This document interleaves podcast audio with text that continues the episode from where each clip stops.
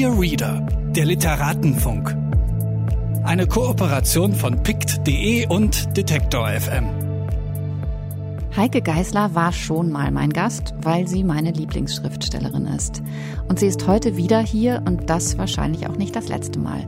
Im Frühjahr 2022 kommt ihr neues Buch bei Surkamp heraus. Der Anlass dieses Gesprächs jetzt ist unsere Teilnahme am Female Insert Artist Festival, das diese Woche in Köln stattfindet.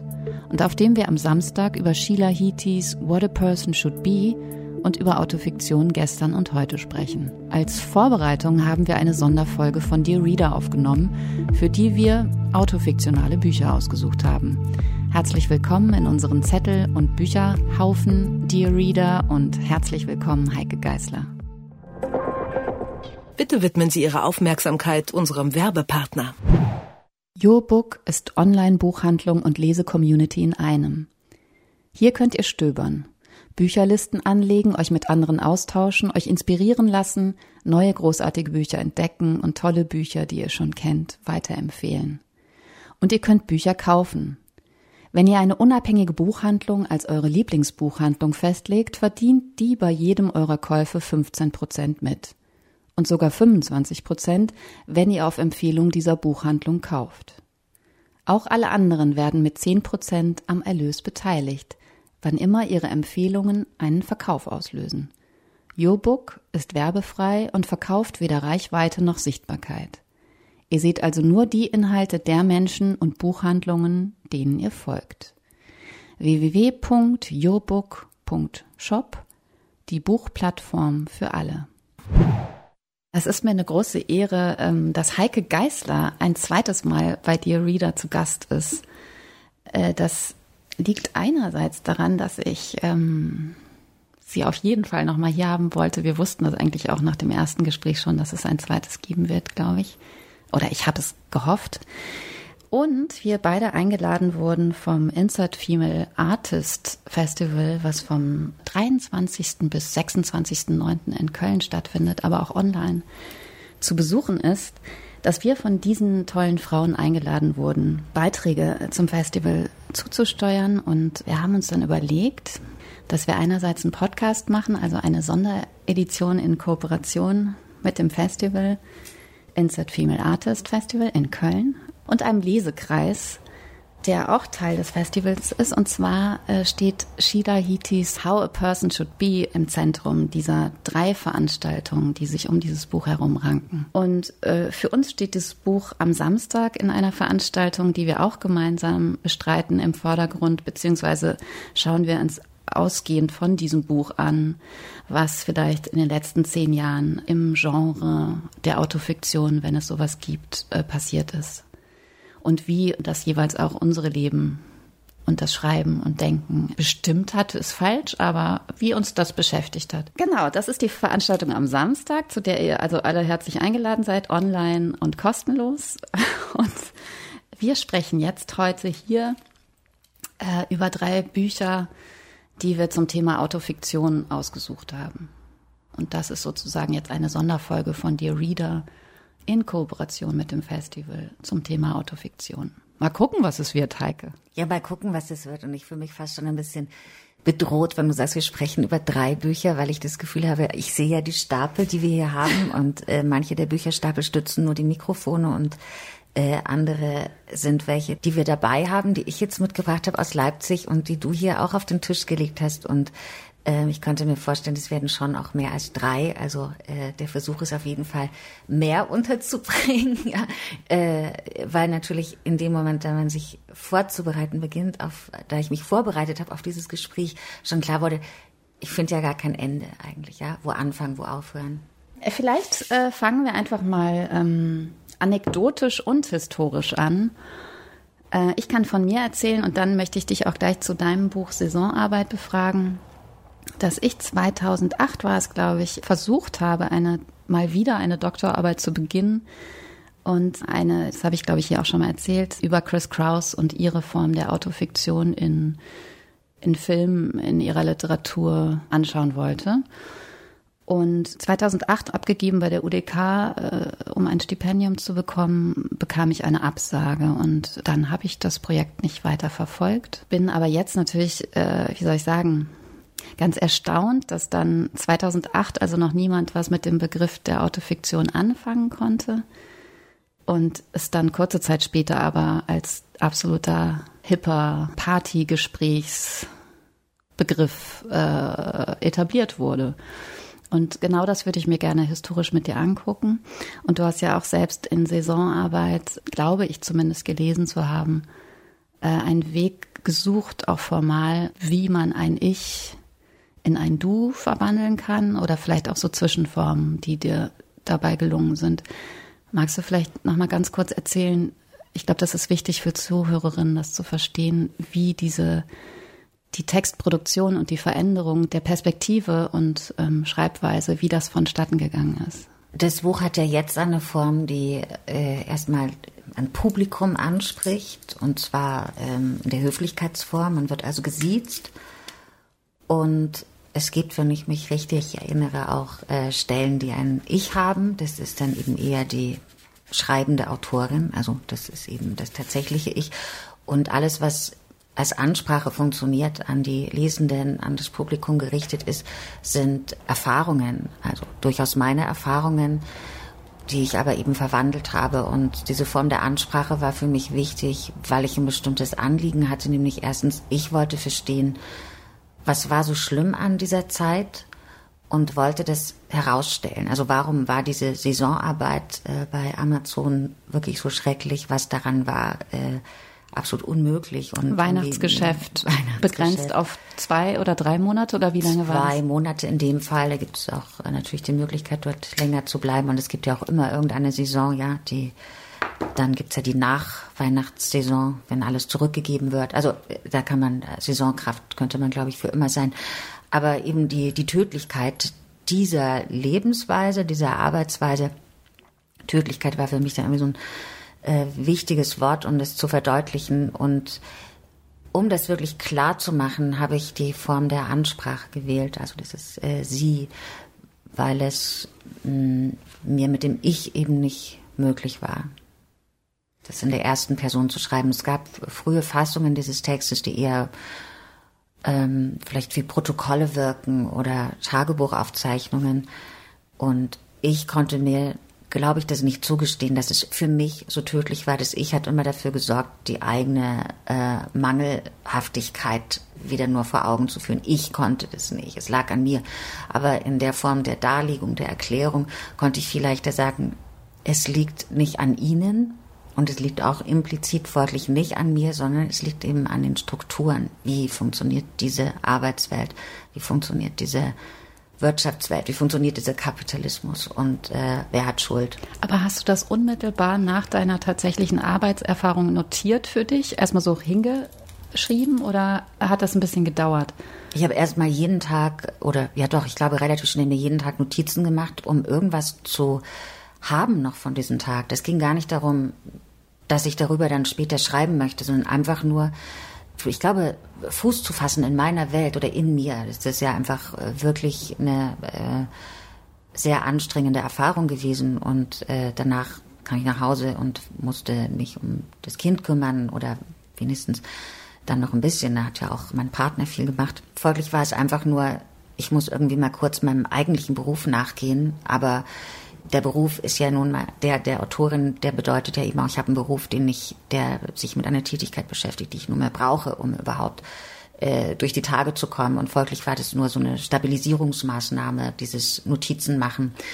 Das kippte dann. Ich hatte durchaus das Interesse festzuhalten, Begrifflichkeiten, Erlebnisse, fand es immer interessanter, was da passierte, aber erst nach der Zeit ist der Entschluss gereift, daraus was zu machen und die tatsächlichen Überarbeitungen dann in diese Form sind auch erst, hm, ich glaube so drei, vier Jahre später, dann habe ich die erst durchgeführt. Das ähm, hat aus unterschiedlichen Gründen auch so lange gedauert, aber das ist auch ein Weg gewesen, herauszufinden, was war so schlimm und wie kann ich das schreiben, wie bringe ich zum Ausdruck, was ich meine.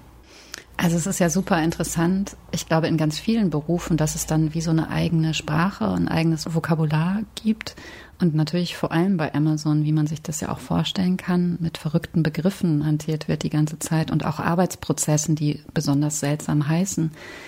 Und allein das zu lesen, ist ja schon so, als würde man tatsächlich dort mal gearbeitet haben. Also wahrscheinlich könnte ich glaubwürdig erzählen, ich hätte auch mal Saisonarbeit bei Amazon gemacht. Und das schafft das Buch. Ne? Das ist ganz lustig, dadurch, dass man so direkt angesprochen wird. Aber du hast ja dann, als das Buch sozusagen nicht schriftlich erschien, angefangen, die Texte einzulesen und hast ja in diesem Prozess diese Sie-Form entwickelt. Also hast den Text im Prinzip nochmal umgearbeitet, wenn ich mich recht erinnere. Genau, ja. ja, ja.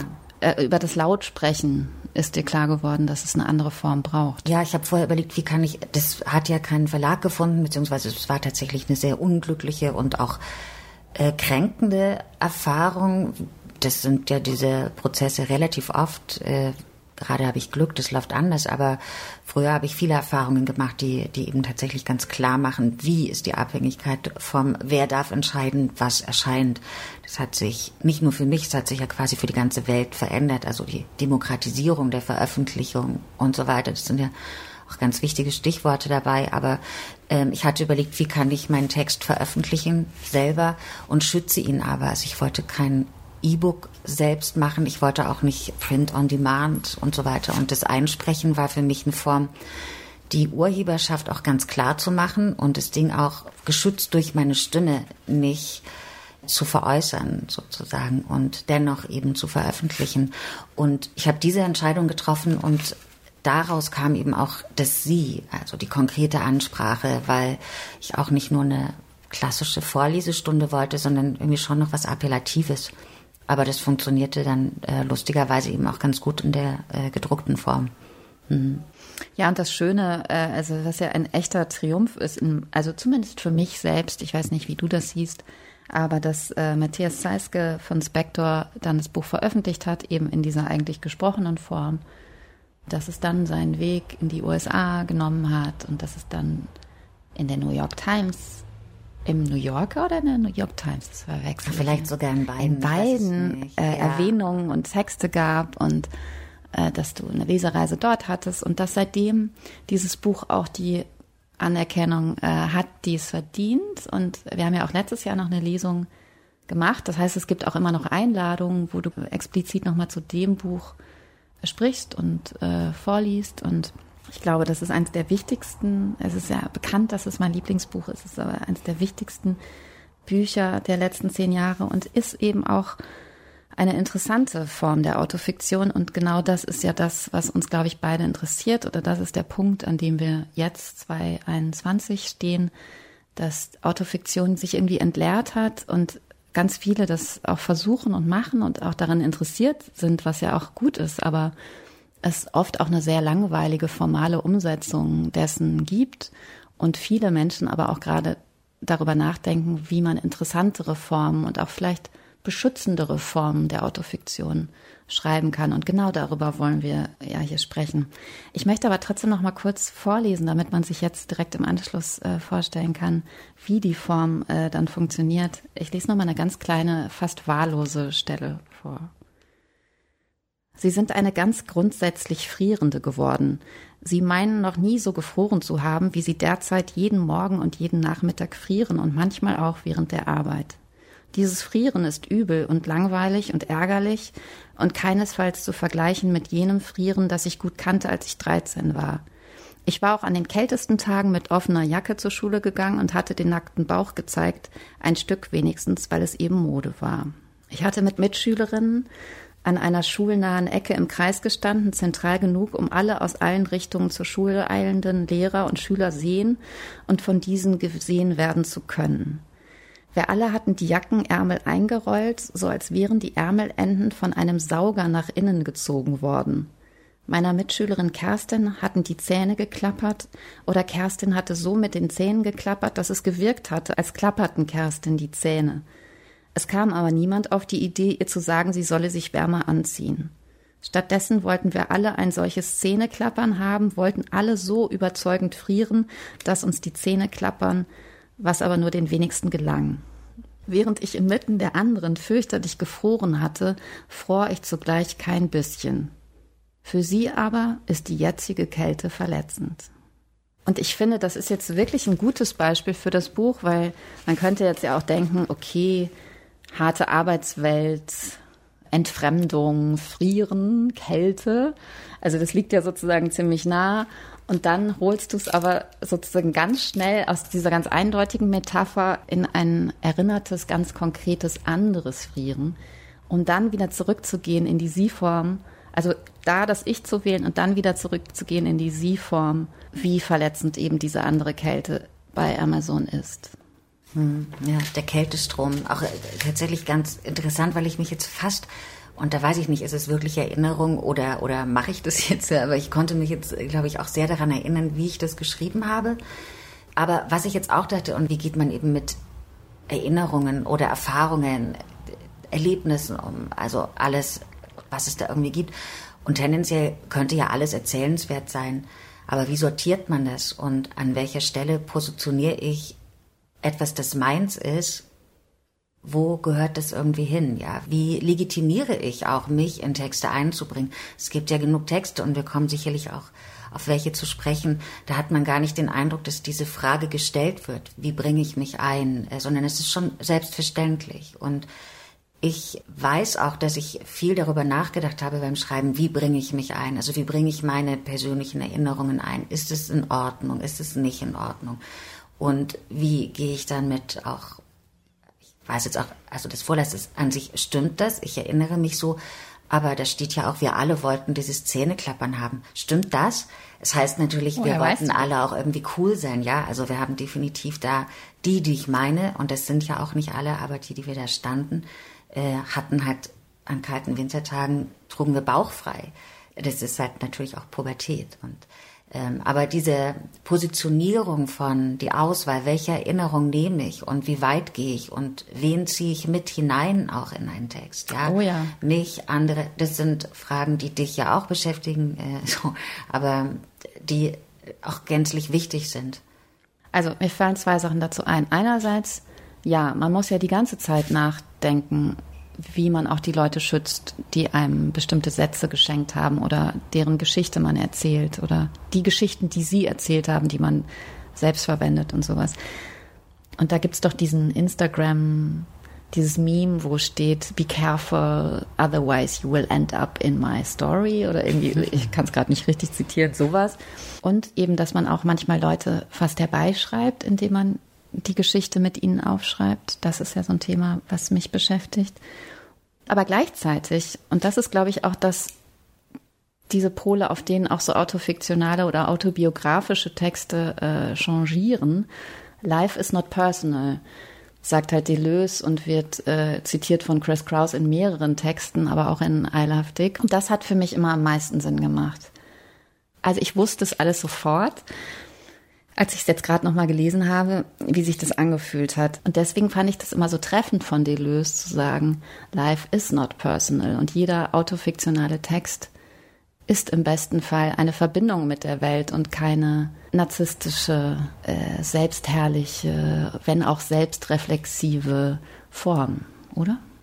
Ja, genau, du sagst, der wichtige Teil daran ist natürlich im besten Fall, also so aus der lesenden Perspektive gesprochen, ja, und vermutlich gibt es ganz viele Beispiele, die mir jetzt gerade nicht einfallen und ich vielleicht auch hoffentlich einfach gar nicht gelesen habe, wo das anders funktioniert. Aber ja, im besten Fall ist es so. Und dennoch irgendwie was, was mir dann gerade noch durch den Kopf ging, eben dieser Aspekt von wen nehme ich mit den Texten hinein. Und ich habe mich da immer für wahnsinnig redlich gehalten, stelle aber fest, im Vorgang des Schreibens ziehe ich schon auch Leute mit mir, ja, die fast automatisiert. Es gibt einen guten Freund, Thomas Lindenberg. Wann immer ich was mit ihm unternehme, wir sehen uns relativ selten, ähm, landet der in einem Text. Das hat auch damit zu tun, dass ich oft oder relativ viel schreiben muss. So, ich habe ja diese äh, meine Reihe Routen und Survivalen bei der Galerie Max Meyer. Einmal monatlich optimalerweise schreibe ich dafür. Zwischendrin waren es auch mal Kolumnen für andere Plattformen. Ich glaube, mein Leben ist auch dann doch relativ, äh, ein relativ strenges Zeitregiment, ja, äh, in der Familienkonstruktion, andere, was auch immer. Es gibt viele Dinge. Und vielleicht hat es etwas mit Ereignisarmut zu tun er taucht auf und er ist, er ist sehr unterhaltsam, sehr, sehr lustig und, und ich finde, was wir bereden, immer wahnsinnig interessant und auch teilenswert, mitteilenswert, ja. Aber ich habe ihn tatsächlich nur bei einer Sache mal gefragt, ob ich das denn darf und habe ansonsten das Gefühl, ich darf das. Also äh, das ist eben auch die Gefahr. Äh, triff mich und du hast es gerade eben als, als diesen Hashtag da formuliert, ja, oder die Warnung eben, aber triff mich und du triffst eine Schriftstellerin und es kann dir passieren, das landet im Netz und es kann aber sogar auch äh, im Netz, es landet im Text und dann wo auch immer, aber es kann auch passieren, dass ich das gar nicht mitkriege. Und das finde ich, das ist neu, das dachte ich, ich dachte, ich bin ganz redlich, aber ich war jetzt schon manchmal erschrocken, dass ich Dinge veröffentlicht habe, die sind nicht schlimm, aber Vielleicht hätte ich doch vorher fragen sollen, bevor ich äh, die Anekdote erzähle, die äh, mir erzählt wurde. Aber wem gehört es sozusagen, ja? Also ich versuche da Acht zu geben, aber es passiert. Es passiert. Und das ist, äh, da bin ich erstaunt und beobachte das und weiß noch nicht genau, wie ich da weiter verfahre. Vielleicht auch Fakt, Fiktion, ja. Wir werden ja sicherlich eben noch auch über diesen Schritt Fiktion sprechen, ohne Auto sozusagen. Ähm ja, das würde mich eh interessieren, weil du weißt ja, dass ich gerade und schon so lange äh, versuche, äh, so einen Text zu schreiben, der auch viel mit wahren Begebenheiten zu tun hat. Und ich da seit einem Jahr oder so die richtige Form für finde und schon an allen möglichen Ecken und Enden hing und aus, Sachen ausprobiert habe und jetzt aber eigentlich weiß, dass ich es ganz klassisch erzählen muss. Was sich nur dann zeigt, ist, wenn man Dinge, die man wirklich erlebt hat, wie man die, wenn man die erstmal so runterschreibt, so wie du das nach der Amazon-Erfahrung gemacht hast. Also man macht erstmal so eine Art Bericht. Man nimmt vielleicht auch die Daten, um die Chronologie nochmal wirklich richtig zu erinnern. Man kann in meinem Fall jedes Lied, jeden Film, was wir gemeinsam geschaut haben, gehört haben, äh, richtig per Datum äh, zuordnen ähm, Fotos. Also ich habe so eine Art äh, Archiv, wo diese Liebesgeschichte, um die es geht, ähm, sozusagen dokumentiert ist. Aber der eigentliche Schritt ist ja jetzt eben dann, an dem ich jetzt so lange schon wieder hänge, die richtige Form zu finden. Ich meine, manchmal ergibt sie sich wahrscheinlich auch ganz organisch oder so oder man hat sie sofort. Das wäre ja das Ziel, ja. Das wäre ja das, äh, darauf will man ja hinaus. Ich finde, wenn du das erzählst, es erinnert mich ja sofort an all diese Findeprozesse, die schrecklich sind die sind so schwierig und äh, ich habe es ja ein bisschen mitbekommen, ja, aber du hast es ja dann immer zwischendrin, dann hast du die Lösung und man beginnt so aufgeregte Anrufe, die ne? Lösung umzusetzen und plötzlich stellt sich raus, na, das ist es auch wieder nicht, weil das hat noch nicht die Weite, um alles aufzunehmen, was man möchte. Das trägt noch nicht das Gesamte. Das sind schreckliche Zustände eigentlich, ja, und die wären ja Monate, Jahre. Das, äh, ja, auf einmal dachte ich, es müsste ein Film sein. Ja, und ich finde aber Zum daran, äh, ja, toll. Und warum auch nicht, ja? Das sind ja, wenn ich unterrichte. Oder als du gesagt hast, genau. Ja. Du hast mir, jetzt kommst du nämlich zu dem Beispiel, was mir auch gerade einfällt. Als du mir letztens gesagt hast, dass du beim Unterrichten den Studenten manchmal rätst, dass sie gar nicht so fixiert sein müssen auf das Objekt Buch, sondern dass es auch alles anders, andere sein kann. Poster hast du dann als Beispiel zum Beispiel genommen oder was auch immer, ein Hörspiel. Das hat mich total entlastet und seitdem habe ich dann so wie, wie verrückt angefangen zu wirbeln, dachte, nein, das sind eigentlich Filme, ich müsste die Filme zusammenschneiden. ja, ja, das ist so eine Unordnung, oh die, ich, die ich erzeuge. Ich warne, ja. warne auch die, die Studierenden immer vor meinen Ratschlägen. Äh, ich meine, der Markt sagt, mach ein Buch, ja, die äh, das in dem Fall das DLL, wo ich unterrichtet habe und jetzt ja auch wieder unterrichten werde, ähm, die stellen in ihren Vitrinen da unten die Bücher der Absolventinnen und Absolventen aus. Also es ist alles auf Bücher ausgerichtet. Die fragileren Formen, äh, wo ist das Regal für Hörspiele? Ähm, wo ist das Regal für tolle Poster? Wo ist das Regal für, keine Ahnung, den Text, den ich in eine Straße werfe? Es geht gar nicht darum, alles festzuhalten, aber es geht natürlich darum, Dinge, was exponiere ich, was verkünde ich als Erfolg. Wir wollten ja auch noch über Kate Zambrino sprechen und sie hat da gesagt, da ging es gar nicht so sehr um das Medium konkret, sondern vielleicht auch eher, welches Label man draufschreibt, ja. Sie ist eine, würde ich sagen, so zeitgemäß gesprochen, klassische Vertreterin der, der Autofiktion. Aber da steht eben auf dem Buch Drifts, das ich hier dabei habe, a novel ähm, weiß gar nicht, was auf ihren anderen Büchern steht. Die sind, das sind immer sehr persönliche Texte. Und sie sagt in einem Interview, das sind eben die Entscheidungen der Verlage. Die schreiben dann Novel drauf, weil äh, Roman, wissen wir alle, sich angeblich viel besser verkauft. Die Entscheidung über das Medium können wir ja weitgehend selber treffen, es sei denn, man hat irgendwie Knebelverträge über jedweden Gedanken, den man auswirft. Aber an sich finde ich das eine ganz wichtige Überlegung. Es muss nicht alles in einem Buch münden. Und so anstrengend dieser Prozess auch ist, die Form zu finden. Es gibt so viele Erzeugnisse. Ja, das geht ja gar nicht nur um Texte. Da denkt man, war das so wichtig? Muss es das jetzt echt geben? Und ja. nur weil es eine Idee gibt und nur weil es die Verpflichtung gibt, alle zwei Jahre ein Buch zu haben, so Quatsch, gibt ja. es das. Und das merkt man auch, ja. Ganz toll. Ich denke an Agnes Varda, die ja auch die schönsten und auch persönlichen äh, Filme macht, machte, leider. Die gesagt hat, sie kann auch sehr gut keine Filme machen. Die muss gar nicht. Es muss einen Drang geben, es muss eine, ja, einfach so diese, die Dringlichkeit, ja, als Stichwort. Und das finde ich auch einen ganz, ganz wichtigen Aspekt. Und das ich bin sehr dafür, Dringlichkeit als Movens zu benutzen. Ja. Und ich bin aber auch sehr dafür, vielleicht ansonsten nichts zu machen. Ja. ja, nicht. ich meine, ich habe mich das immer gefragt. Ich meine, wenn man seit 20 Jahren versucht, Schriftstellerin zu sein, was ja irgendwie auch süß ist, dass man sich das als Kind schon so ausdenkt und so. Und dann aber nie was veröffentlicht, also bis auf so kleinere Texte und vielleicht mal eine Kurzgeschichte oder so äh, fragt man sich dann natürlich schon nach 20 Jahren, warum eigentlich? Also nur aus lauter Angst?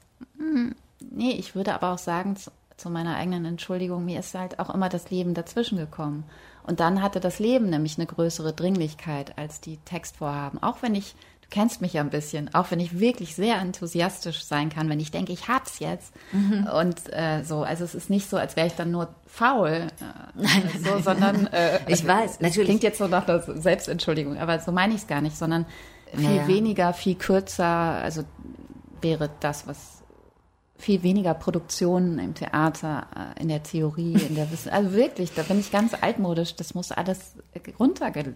Ja. Es kommt doch keiner mehr zum Denken oder zum Lesen, geschweige denn Absolut. zum Lesen. Ja, ja, ja. Ich weiß auch nicht, wie man genau damit umgehen soll. Und ich weiß natürlich auch als eine, die, die ihren Lebensunterhalt äh, davon bestreitet, ja, wie ich damit umgehen soll. Aber ich war jetzt ja gerade in, in Brno, hatte dann ein kleines Stipendium und habe die Mährische Landesbibliothek besucht, was eben so eine Art, also quasi eben auch die Bibliothek ist, die alle Veröffentlichungen in tschechischer Sprache sammelt. Und da kommen jeden Tag 150 Bücher an. Und der Direktor der Landesbibliothek sagte zu mir, geben Sie Ihren Kolleginnen und Kollegen den Rat, nicht mehr zu schreiben. Äh, gut, wir schreiben nicht in tschechischer Sprache, aber das Problem ist natürlich bekannt. Und vielleicht aber würde ich doch gerne, ich weiß jetzt gar nicht genau, was dein Plan ist und ob es dem widerspricht, aber ich hatte ja schon von Kate Zambrino gesprochen oder kurz auf sie hingewiesen. Und wenn es darum geht, du sprichst davon, du hast diese Idee, du möchtest dieses Buch schreiben und äh, schon etliche Jahre lang oder Buch nennen wir es Bücher. diesen äh, Bücher. du möchtest etwas, du möchtest etwas schreiben, äh, denkst lange schon darüber nach und die Frage ist noch, welche Form wird es letztendlich finden, aber es soll etwas sein, das fertig wird, ja. Ja, irgendwann das mal. Ganz gut, ja. ja. Und es wird es auch. Ich bin da lustig. sehr, sehr zuversichtlich ähm, und sehr gespannt. Aber ähm, bei Kate Sambrino geht es nicht in allen Büchern, aber eben ganz oft auch darum, dass ein Plan misslingt. Und der Plan ist eben, so auch bei Drifts und äh, auch in ihrem neuen Buch, dessen Titel mir jetzt just entfallen ist, den können wir gleich nochmal nachschauen. Äh, ein Buch, das offensichtlich auch sehr viele lesen. Man sieht häufig Posts dazu bei Instagram gerade. Da geht es darum, dass sie möchte ein Buch schreiben und schafft es nicht. Und natürlich ist das, sie kritisiert auch in einem Interview, dass ich glaube auch Drifts so beworben wurde. Eine Autorin möchte ein Buch schreiben und es klappt nicht. Aber Tolle Geschichte. Ja, wer, wer möchte das denn jetzt damit. lesen? Ja, wir sind natürlich das Zentrum der Welt und unser äh, Erfolg und Misserfolg äh, ist, ist absolut relevant. Äh, genau systemrelevant sogar, äh, wissen wir alle, ist nicht so. Also haben wir verstanden schon. Ja, da brauchte es nicht approach. erst eine Corona-Krise, genau, komischer, also komischer das Zugriff. Das habe ich wirklich nicht verstanden. Ja, aber zurück zu ihr, oder lustig, auch das Buch heißt Drifts und wir driften ab Die und ich bin voll gut, fürs gut. Abdriften. Ähm, das hat nämlich auch irgendwie einen Plan, den man vielleicht nicht geschmiedet hat, aber das hat auch immer sehr oft einen Sinn und auf jeden Fall ist es eine freudige Unternehmung. Und dieses, was tut sie aber, während sie nicht schreiben kann oder nicht, nicht mit dieser eigentlichen Schreibaufgabe das nächste Manuskript vorankommt? Sie, sie ist unterwegs, sie ist unterwegs in ihrer Nachbarschaft, sie sagt auch, sie verlässt ihr Viertel eigentlich nicht. Ähm, sie ist in, in Drift, äh, ist sie da eigentlich schwanger? Weiß ja, ich jetzt ich gar schon. nicht mehr. Aber es wird auch über Periodenblutungen geschrieben, die äh, vielleicht ist das eine Erinnerung. Äh, es wird berichtet über äh, Begegnungen, aber eben auch ganz viel Lektüre. Also es ist ein Buch in der Mitte von Büchern und es ist eine Art Journal. Es ist aber dennoch eben auch kein Tagebuch, sondern ein Text, an dem der ein, ein funktionierender literarischer Text ist. Und Zugleich ist er aber sehr persönlich und viele Stellen haben mich auch verblüfft in ihrer Offenheit, in ihrer sozusagen nicht Schamhaftigkeit. Es ist auch äh, 220 erschienen bei Riverhead Books, also es ist noch gar nicht alt und ich sehe auch, du hast dir eine Stelle markiert. Genau, das ist mein Lesezeichen. Ich habe es tatsächlich auch noch nicht ausgelesen, was ich aber auch gar nicht so schlimm finde. Das ist ein Buch, in dem lese ich ab und an mal. Und es ist tatsächlich auch ich habe das Buch auch, glaube ich, auf einigen Reisen gelesen und fand, es war eine wahnsinnig gute Begleitung. Also ich mag auch die Texte, die sie liest und mag auch, wie sie eigentlich doch hauptsächlich zu Hause bleibt und diesen Raum zu Hause erkundet, was ich und, und auch eben so ein Schriftstellerinnenleben hier vorstellt oder für sich gefunden hat sozusagen. Und zugleich ist es natürlich überhaupt kein Schriftstellerinnenleben, weil sie muss ja auch unterrichten. Also wir sind hier dann in einer Zeit ist, ist zwischen den Semestern, aber es ist eben partiell auch ein Leben, das, bei dem es um das finanzielle Zurechtkommen geht. Also was muss sie eigentlich alles tun, um, um klarzukommen? Aber es geht viel um das Schreiben, viel auch um, ja, vielleicht lese ich diese Stelle kurz vor. Das ist hier auf Seite 49 im Buch Drifts. Und es ist in Englisch. Ist das okay? Ja. That summer I meet Anna for dinner in the city while she's briefly in town. It's unusual, as I almost never leave my neighborhood in the summer. It was the second time we had met in person. I look so much more New York than the last time, Anna says to me, as if critically. I had more New York shoes, it was true. How uncomfortable writers can get when they don't live here, when they come to New York briefly, that crisis over what they are wearing. I felt it for the first two years I lived here, the panic of my body in public. Then I began to develop a uniform, a sort of armor. To meet Anna, I wore a white tank top and a slinky black jersey skirt and heeled sandals. How carefully I dressed for other women. At dinner, Anna wants to talk about what I, what I thought Elena Ferrante looked like. Surely she has the face of a novelist, the real face of a writer, Anna says. I had an interesting face too, she says, looking at me critically again. I don't know what that means. I don't know how having a face has anything to do with being a writer. Can you believe that we met at the cheesy photo shoot? Like Sylvia Plath in 17, Anna writes me after we see each other. It was the first time I had been photographed for anything. Anna had borrowed the shirt I brought with me, as we were supposed to bring something black to wear. She still uses the image as one of her author photos, staring intently, such clarity in her gaze wearing my shirt, which Anna always notes was too big on her and had to be pinned in back. For my photograph, they chose one with my eyes closed because otherwise, they said, I looked too intense. How ashamed I felt about all of it, that I looked so passive with my eyes closed, like it was a death mask rendered in black and white that I had agreed to participate at all. After our dinner, I began to wonder whether Emma really felt close to me, or whether she keeps me close to make sure my work wasn't going to surpass her, her own. Relativ ähm, aufgeladen natürlich auch diese Begegnung und und zugleich auch sehr komplex in, in der Darstellung von ja, Öffentlichkeit, öffentlicher Wahrnehmung, dieser Fototermin. Ich hatte das schon wieder vergessen, aber sozusagen diese kleinen Verwundungen, wer bestimmt darüber, wie schaust du aus? Ähm, und da gibt es ganz viele Sachen, die sie hier erzählt, wo quasi das Persönliche, das Öffentliche äh, ineinander übergehen und kleine Erinnerungsfetzen eingestreut werden. Und das ist, glaube ich, schon so ein ganz guter Ausdruck ihrer ihrer Schreibweise. Und das Ganze könnte man natürlich meinen, irgendwie wirkt klein, aber zugleich sind es also klein im Sinne von äh, sozusagen persönlich, privat. Aber wenn ich allein an diese Stelle denke, mit dem fotografiert werden, jemand sagt, du siehst zu intensiv aus, Schließ ähm, die Augen. Schließ bitte die Augen. Und dann muss ich aber sofort sagen, ja, diese Dinge passieren, ja. Noch niemand hat von mir verlangt, schließ die Augen. Aber Dinge, die die professionelle Welt an einen heranträgt, sind so absurd, dass man sich gar nicht auf sie vorbereiten kann. Das heißt, man braucht eigentlich eine Rüstung. Auch das sagt sie hier. Sie hat ihr New York Outfit, hat eine Rüstung. Sie hat eine Art Uniform äh, für die Professionalität. Die Frage ist aber eben, was ist sozusagen das Werk, das nicht geschrieben wird? Welches Buch eigentlich entsteht hier schon wieder nicht? Aber es entsteht eben das. Und das ist natürlich auch eine Frage von äh, Fokus und wer entscheidet, wer gibt überhaupt die Aufgabe, du musst ein Werk schreiben und wie, natürlich ist das ihr Werk, ja, dieses Buch Drift, äh, genauso wie der andere neue Titel und vergangene Werke, das sind Publikationen größter Eigenständigkeit und das würde mich sehr interessieren, wie, wie sieht sie das sozusagen, das Vorbeischrammen an einem Buch, aber dabei ja eben doch den Nagel auf den Kopf treffen und etwas Vielleicht ist das äh, ja publizieren. immer so, ne? Ja, ich weiß es gar nicht. Vielleicht schreibt man immer so ein bisschen vorbei.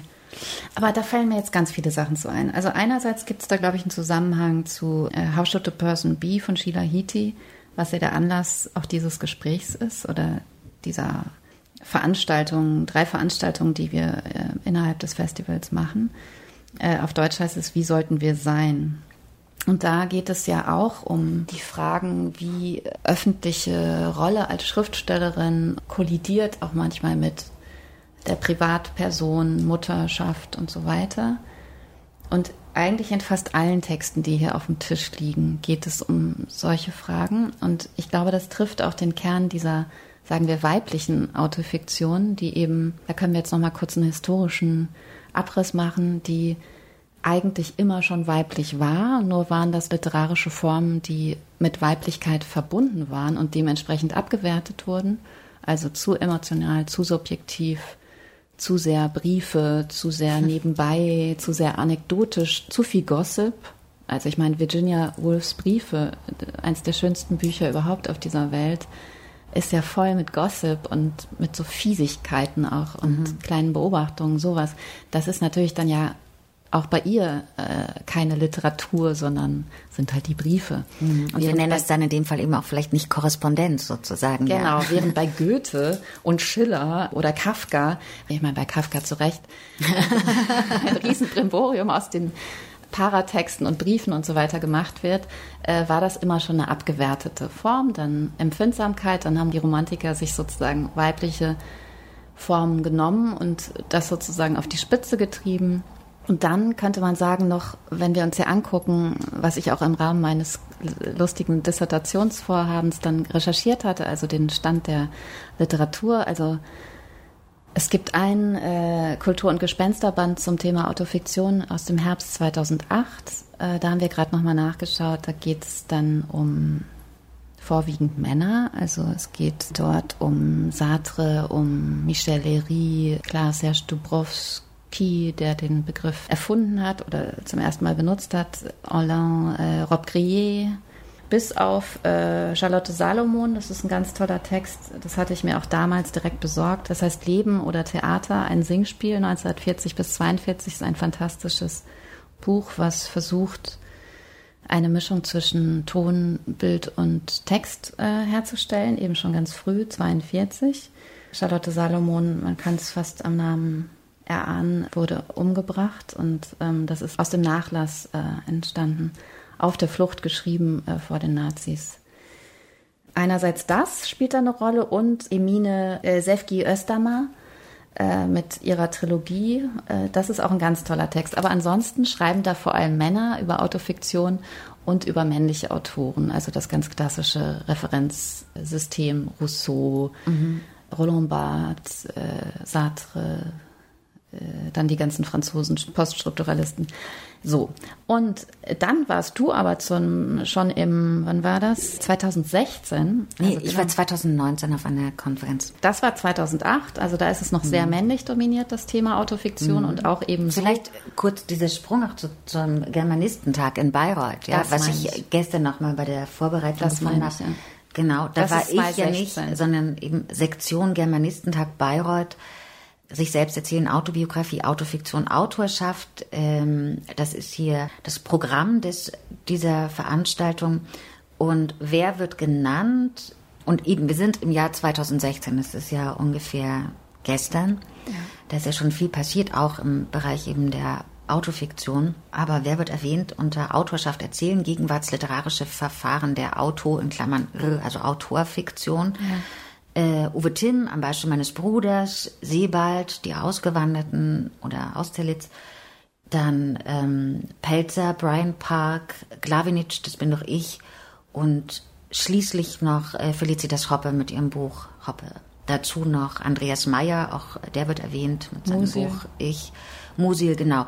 Aber ja, da hätte man, ich meine, 2016 hätte man durchaus schon andere Referenzen haben können und hat sie irgendwie nicht finden können. Ja, und ich kann auch anekdotisch erzählen, dass wir zum Beispiel ähm, Kevin, vor allem Ken, Kevin Fennemann, ähm, seit, hm, weiß nicht, ab welchem Jahr äh, möchte ich jetzt nicht lügen, versucht hatte für ähm, I Love Dick einen deutschen, eine deutsche Übersetzung, also einen Verlag zu finden für die deutsche Übersetzung. Wir wollten das eine Zeit lang auch mal zusammen machen und haben uns da reingehängt, weil wir beide so Fans waren von diesem Buch.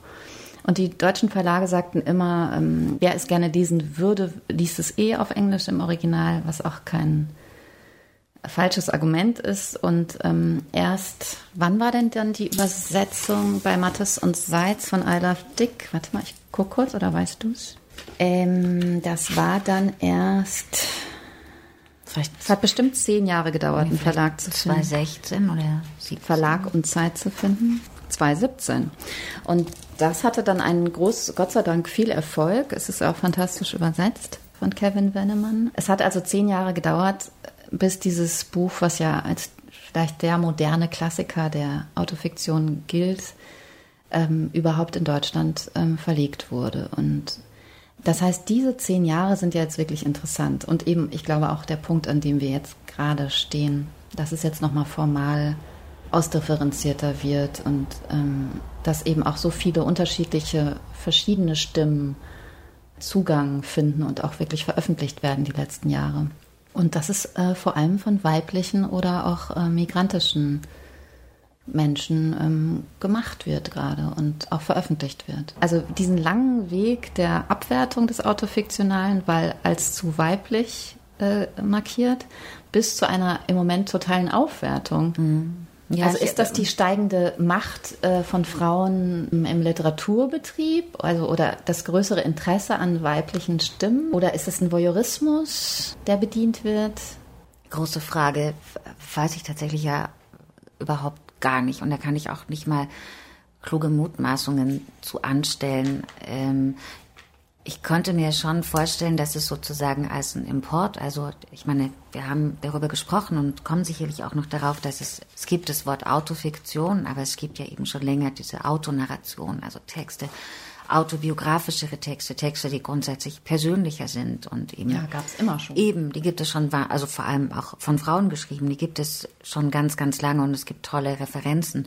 Ein sehr kurioses, glaube ich, wäre auch von äh, Gertrude Steen, äh, die Autobiografie von Alice B. Toklas. Also was ja. für ein äh, super Dreher, um auch vielleicht sogar vor allem über sich selbst zu so schreiben. Toll, ja. ein so ähm, derartig tolles Buch. Ja, oder wir Gut, haben dass ja dir noch, das eingefallen ist. Ja, genau. Das hat mich dann auch gefreut, als, als mir das noch einfiel.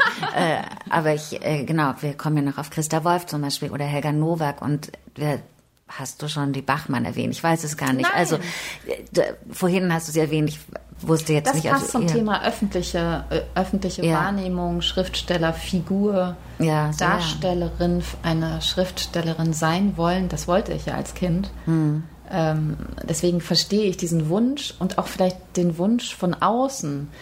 Und da sind wir auch bei Zambrino, bei der Stelle, die du vorgelesen hast, so eine gewisse, einen gewissen Panzer zu bauen oder eben auch gar äh, eben wahnsinnig durchlässig zu sein und sich sozusagen einfach von außen schreiben zu lassen. Christian Kracht hat ähm, letztens interessanterweise äh, mit Wipke Poromka im Gespräch im Deutschlandradio Kultur, glaube ich, gesagt, dass es ihm nach Faserland so vorkam, als sei er ein Darsteller eines Schriftstellers und dass er das dann einfach angenommen hat und auch irgendwie wahrscheinlich wusste, dass er sowas ganz gut kann oder die Leute ihm sowas glauben und er vielleicht da auch einen Hang zu hat. Ich will ihm jetzt nicht zu nahe treten, aber ich weiß es, ich kenne ihn nicht, aber ähm, das finde ich ganz interessant, weil du doch über solche Fragen auch nachdenkst. Wie kann man als weibliche Schriftstellerin und die professionell wahrgenommen wird, wahrgenommen werden will und darum auch kämpfen muss als Frau, weil wir werden, es werden uns ja immer so Fragen gestellt wie,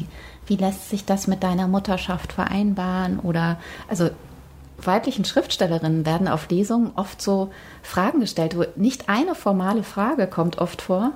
Also wirklich auch in, wenn sie Buchveröf also wenn sie ihre Buchveröffentlichungen als Lesung feiern. Ich bin dann immer so entsetzt. Also das heißt, man muss ja regelrecht darum kämpfen. Oder so zumindest empfinde ich es auch als äh, Journalistin oder Publizistin oder so immer noch so, als müsste ich immer noch auch eine gewisse Darstellung, einer gewissen Darstellung entsprechen oder mir eine eigene suchen. Und ich glaube, das suchst du auch, oder? Vermutlich, wobei ich da auch so ein bisschen Glück habe und, und ich glaube aber auch ganz viele äh, Dinge ausblende. Also ich hatte durch Saisonarbeit, da bin ich ja äh, mit diesem Buch bin ich ja gar nicht so sehr im Literaturbetrieb unterwegs, unterwegs gewesen, sondern ganz viel eher im Kunstbereich. Also ich habe viel in Kunstvereinen gelesen oder äh, auf Festivals oder so. Und dieser Literaturbetrieb aber, also das klassische Lesungsformat, bietet solche Fragestellungen an. Ich weiß das von früheren Büchern, wenn ich häufiger in Buchhandlungen gelesen habe oder in vielleicht auch Literaturhäusern. Also das Lesungspublikum da, das durchaus auch ein älteres war und vielleicht auch ein an einer konventionelleren Literatur interessiert ist, hat durchaus solche Fragen. Und wenn sie nicht bei Lesungen kommen, dann kamen sie danach, ähm, nach der Veranstaltung. Aber ich habe da, glaube ich, irgendwie schon so paradiesische Verhältnisse, was auch mit meiner, also mit meinem Privatleben zu tun hat. Ich muss das, ich bin da nicht so aufmerksam, weil wir leben tatsächlich sehr gleichberechtigt und achten aufeinander und kümmern uns beide um die Kinder oder die Kinder kümmern sich sogar um mich. Mein großer Sohn hat kürzlich meinen Schreibtisch aufgeräumt, was er so gut kann.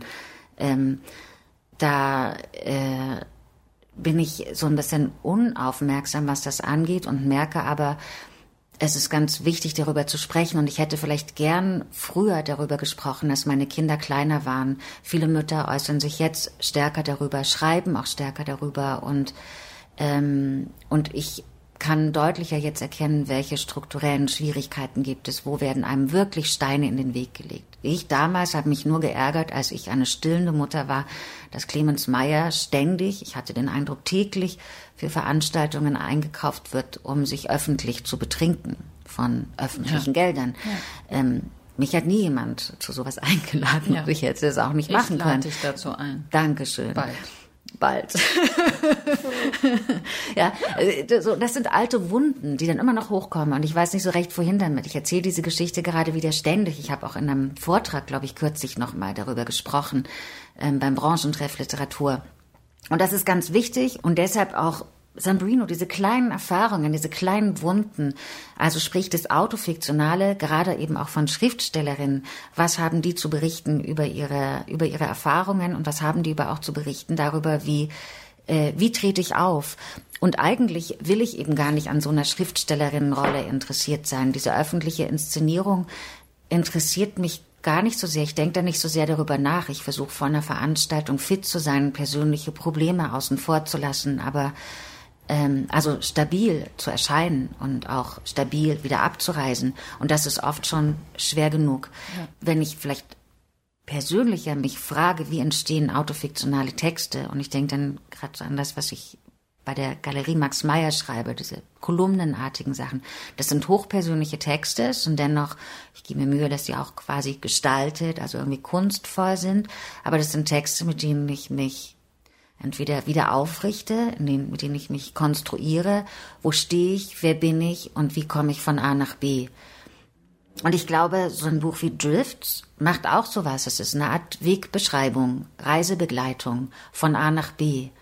Genau, aber um das wieder auf das Autofiktionale, was wir eigentlich noch gar nicht definiert haben, äh, so richtig, wenn es jemand, wenn jemand da gar nichts mit anfangen kann, um das dahin zurückzuholen, wenn man sagt, das ist the blending of the real and the invented, dann ähm, ist ja eben, und da kommen wir jetzt nochmal zu meinen Fragen zurück, also wenn ich sozusagen du nach Amazon und ich nach der Liebesgeschichte es geschafft habe zu notieren, was passiert ist, erstmal was, was genau geschehen ist, was ich gesehen habe, und dann der Prozess kommt, in dem ich es fiktionalisiere.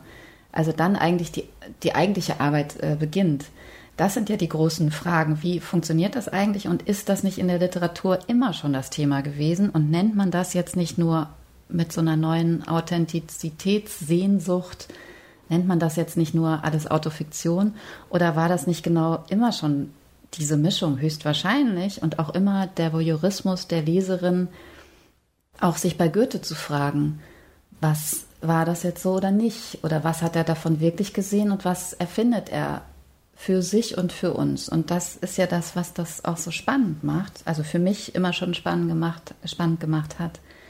Und ich erinnere mich im, zu Beginn meines Germanistikstudiums, äh, erstes Seminar Ingeborg Bachmann, Malina, an so räumeweise Sekundärliteratur über Malina und äh, den Versuch, detektivistisch herauszufinden, was da jetzt wirklich passiert ist und was bei Max Frisch und Ingeborg Bachmann Wirklichkeit war und was nicht und so weiter. Da gibt es ja wirklich bergeweise Literatur zu. Auch ganz toll, ganz, also wirklich richtig tolle Sekundärliteratur, muss man sagen. Es macht total Spaß. Und deswegen habe ich von der ersten Sekunde an Germanistik auch als Detektei und Detektivarbeit verstanden, immer schon. Das interessiert mich auch an jedem Buch und natürlich auch mit jedem Autor, der hier vor mir sitzt, auch wenn wir dann eher über das Lesen sprechen als über das Schreiben. Und bei Bachmann war es ja auch so, dass ganz klar von außen ihr eine bestimmte Rolle zugeschrieben wurde. Also die verhuschte, aufgeregte, alle Blätter runterfallende, äh, nah am Wahnsinn stehende Alkoholikerin, tablettenabhängige Intellektuelle, also immerhin, also man hat sie ernst genommen, das muss man echt sagen. Also dadurch, dass ja. sie eine Diss über Wittgenstein geschrieben hatte, war irgendwie klar, okay, we can't do that with her. Ja, also das, was man mit anderen gemacht hat, also weiß nicht, Gisela Elsner überhaupt nicht ernst genommen zu mhm. haben, auch in ihrer politischen Ausrichtung zum Beispiel. So, und das finde ich so interessant, dass wir jetzt in der heutigen Zeit, also die Bachmann wurde noch so ganz stark auch wirklich beschädigt von dieser, von diesem Blick von außen. Wirklich eine Art, eine Todesart, die sie auch hinterher beschrieben hat in ihrem Todesarten Zyklus, was auch Autofiktion ist natürlich, äh, macht Rachel Cusk das Gleiche sozusagen nochmal in den 90ern durch. Also sie schreibt über ihre Trennung und Mutterschaft und auch das Problem, die Probleme, die entstehen können, auch gefühlsmäßig Kindern gegenüber, wenn man Kinder hat und in Trennung lebt. Und landet auf der Sun und wird von, von der halben Boulevardpresse durch, durch London gejagt und muss sich ein paar Jahre verstecken und äh, wieder aufrichten, wie du es gerade genannt hast, und sucht dann nach diesen Büchern einen Weg, wie sie sich besser schützen kann und äh, schreibt dann diese Trilogie, wo sie eben eine andere Form findet. Und zwar, wenn sie neben jemandem im, im Flugzeug sitzt und er erzählt seine Geschichten, schreibt sie die auf, als hätte sie jemand anderes erzählt. Und so kann sie ihre eigenen Gedanken und Erfahrungen auch anderen Leuten in den Mund legen. Und da entsteht eine ganz fantastische neue Form des Schreibens. Und genauso solche Schreibweisen interessieren uns beide ja, glaube ich. Also wie kann man sich einerseits schützen und mit größtmöglicher Offenheit sprechen. Hm. Und es trotzdem natürlich distanzieren und irgendwie literarisieren. Oder? Ja. Und ich weiß gar nicht, ob es jetzt so nahe liegt, aber ich musste gerade an ein äh, eine Stelle aus äh, Christa Wolfs Text im Steindenken, der, den ich ja mitgebracht habe, diesen Ja. Text, der eine sehr kurze Erzählung ist, die es auch noch, äh, die man gerade auch als Hörspiel noch hören kann. Und Aus welchem Jahr nochmal? Die Erzählung ist aus dem Jahr 96. Von wann das Hörspiel ist, weiß ich leider gar Okay, nicht, aber ja, aber man kann es 96. jetzt eben noch ähm, nachhören. Äh, Ich lese sie mal kurz vor. Ähm, Das ist, das kann ich jetzt in der, im Zitieren nicht ganz so gut wiedergeben. Es gibt ja einiges, was äh, auch kursiv gesetzt ist und das ist ein Text mit einer an manchen Stellen auch sehr eigenwilligen Interpunktion. Ähm, Dreh dich nicht um, der Plumpsack geht um. Und ich habe mich immer umgedreht, musste ich denken, immer der Neugier gehorcht, unbezähmbare Neugier. Da wirft mir der Kinderfreund den Stein an die Brust. Das ist die Strafe. Dreh dich nicht um oder du versteinst, mit dem Fuß und den Hals ins Wasser. Die Hexe, Wahrheitsprobe, mit Steinen in den Taschen in den Fluss, Virginia. Beobachte unaufhörlich, beobachte den Eintritt des Alters, beobachte die Gier, beobachte meine eigene Verzweiflung, dadurch wird sie nützlich dieser Punkt, äh, also das ist eine sehr, sehr kom komplexe Stelle, in der es um ganz viel geht. Im Text geht es ja um eigentlich die Erzählung einer äh, ja, Hüftoperation tatsächlich, ja. Und was macht die Narkose, was machen die Medikamente, wie ist es eigentlich, wie wirken die Medikamente auf das Sprachzentrum? Irgendwo steht, die Medikamente greifen meine Sprache nicht an. Ähm, aber es ist der, eine Untersuchung auch der Abgabe von Kontrolle und welche Umgang Kontrolle bleibt.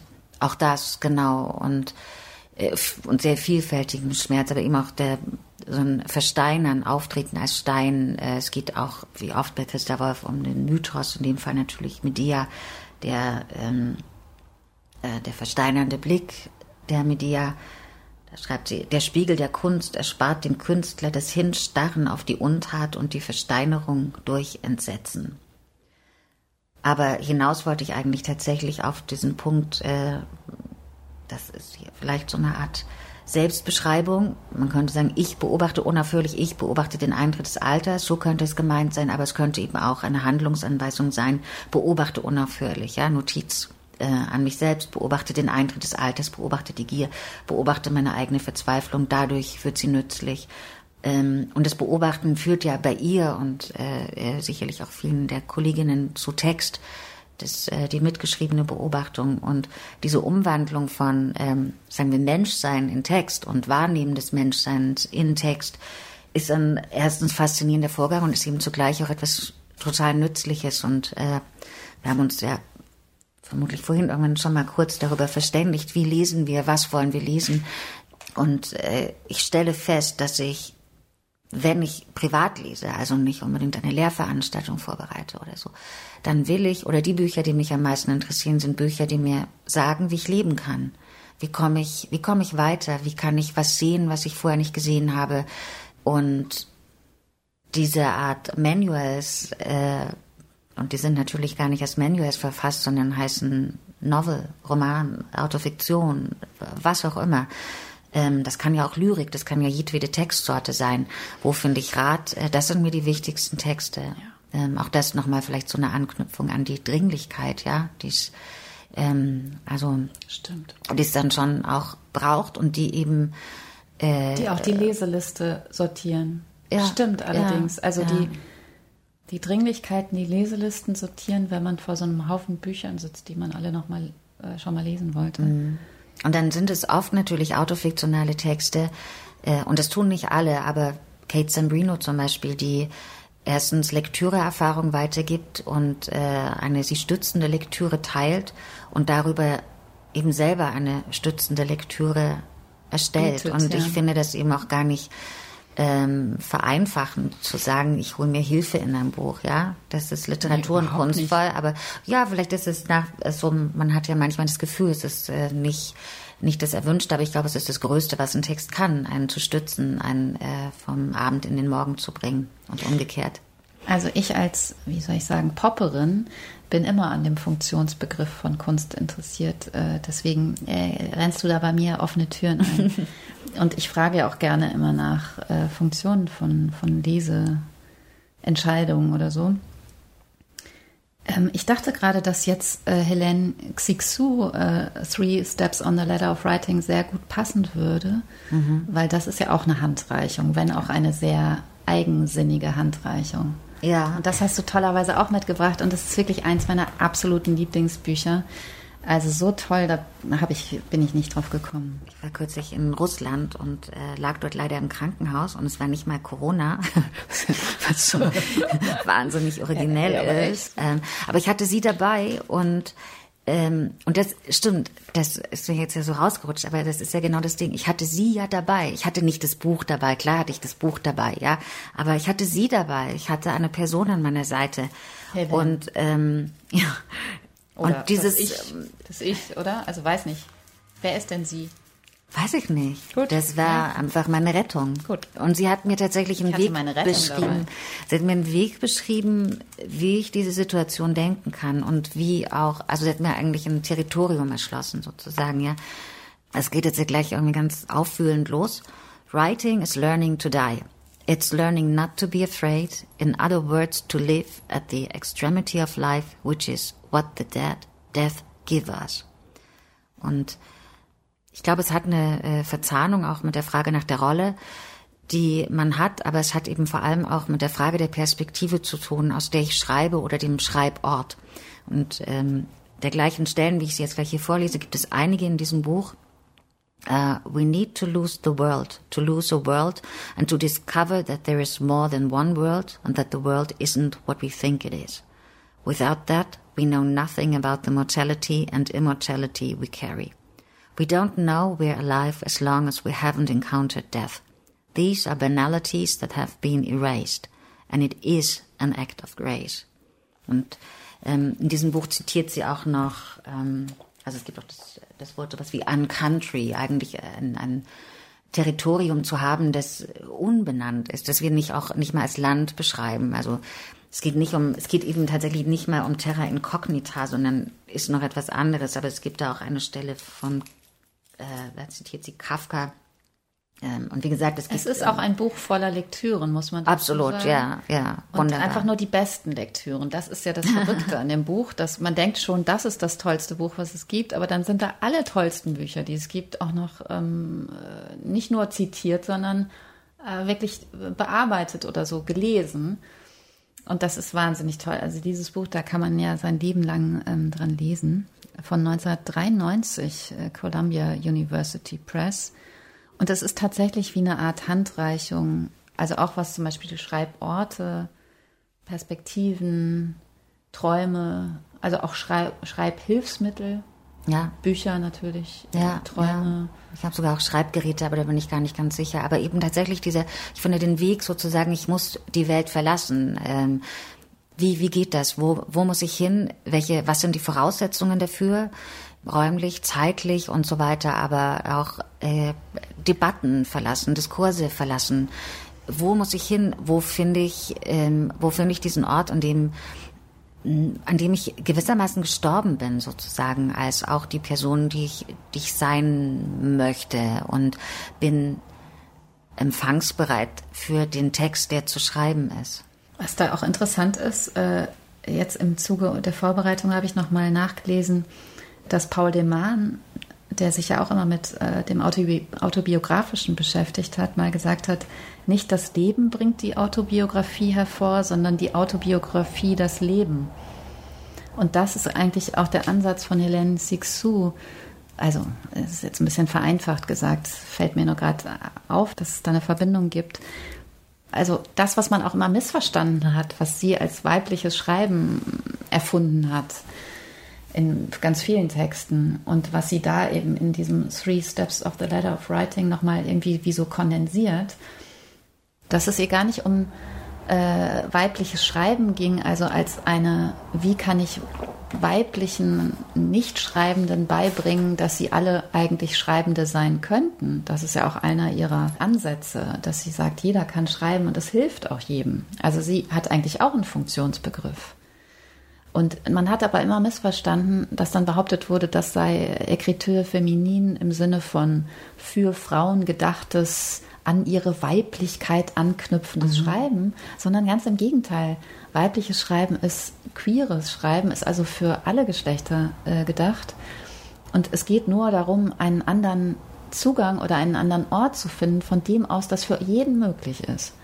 Und das finde ich so schön, auch an diesem Buch, weil es ist gar nicht, es ist auch gar nicht abgehoben. Da stecken so wahnsinnig viele philosophische Einsichten auch drin und vielleicht auch Banalitäten, manchmal äh, abgelöst von irgendwelchen einfachen Wahrheiten. Ähm, aber es ist nie so, es ist gar nicht pädagogisierend oder wie soll ich sagen, eine tatsächliche Anleitung oder ich, ich kann euch jetzt mal nach all meinen Romanen und theoretischen Texten äh, hier was präsentieren. Aber gleichzeitig ist es das natürlich trotzdem, mhm. weil da mhm. so viel drinsteckt, äh, mit dem man überleben kann. Das Einbringen von Texten als äh, ja quasi eigene Landschaft, eine Landschaft, die möglicherweise geplantermaßen auftritt, aber vielleicht eben da auch einfach in den Text hineinschneit und stattfinden kann, Raum geben, auch toll. Wo passiert es jetzt noch in unseren Texten? Wie viel Platz ist da für wie viele Spielwiesen sozusagen gibt es, ja. Ähm, also bei aller, diese Nützlichkeitsdiskussion würde ich eben da auch für mich nochmal so einschränken. Es nützt mir, wenn es mir irgendwie was wenn es mich bereichert in dieser allgemeinen Form, aber ansonsten die Nützlichkeit muss ja nicht bedeuten, das Buch muss knapp sein oder so, ja. ja. Also das weiß ich auch, meinst du gar nicht.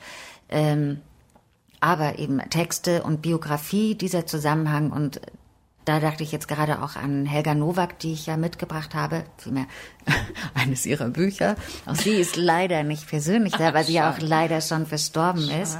Aber vielleicht ähm, gucken sie alle zu eben wenn man beginnt, sich mit der Autofiktion zu beschäftigen, es dann so wichtig ist, nicht nur in der Gegenwart zu verweilen, weil wir historisch, du bist bis ins 18. Jahrhundert und äh, so ausgeschwärmt, ja, aber eben auch in den Jahren zuvor, vor 1980 und so weiter, sind ja, wahnsinnig wichtige Texte erschienen und es gab Leute, die da nicht mal, wo man nicht mal sagen kann, sie haben die, äh, klar, das ist auf eine Art die Vorarbeit der Autofiktion, aber sie werden ähm, ausgespart. Und äh, Helga Nowaks äh, Autobiografie ähm, zweibändig, in dem Fall die Eisheiligen, dann gibt es Band 2 Vogelfederlos und es ist, und ich glaube, das heißt im Schwanenhals vor zwei, drei Jahren der dritte Band erschienen, dieser Autobiografie. Und das ist eben auch die Biografie einer natürlich Dichterin, aber auch Lesenden, aber einer vor allem für die Literatur so ein Überlebensmittel war. Also sie ist äh, bei Adoptiveltern aufgewachsen, äh, gar nicht so einfache Kindheit, aber sie hatte diese Concordia, die sie,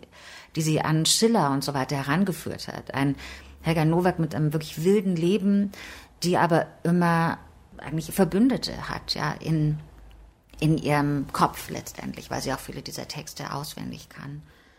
Und das ist eine, eine großartige Lektüre sowieso tolle Dichterin und und um auch Frau. mal einen Mann zu nennen, äh, kannst du doch bitte das vielleicht auch noch ganz kurz vorstellen? Ja, oder sagen wir männlich gelesene Person, because I ja, don't know. Ja, I don't know. Ja, ja Levé Autoporträt.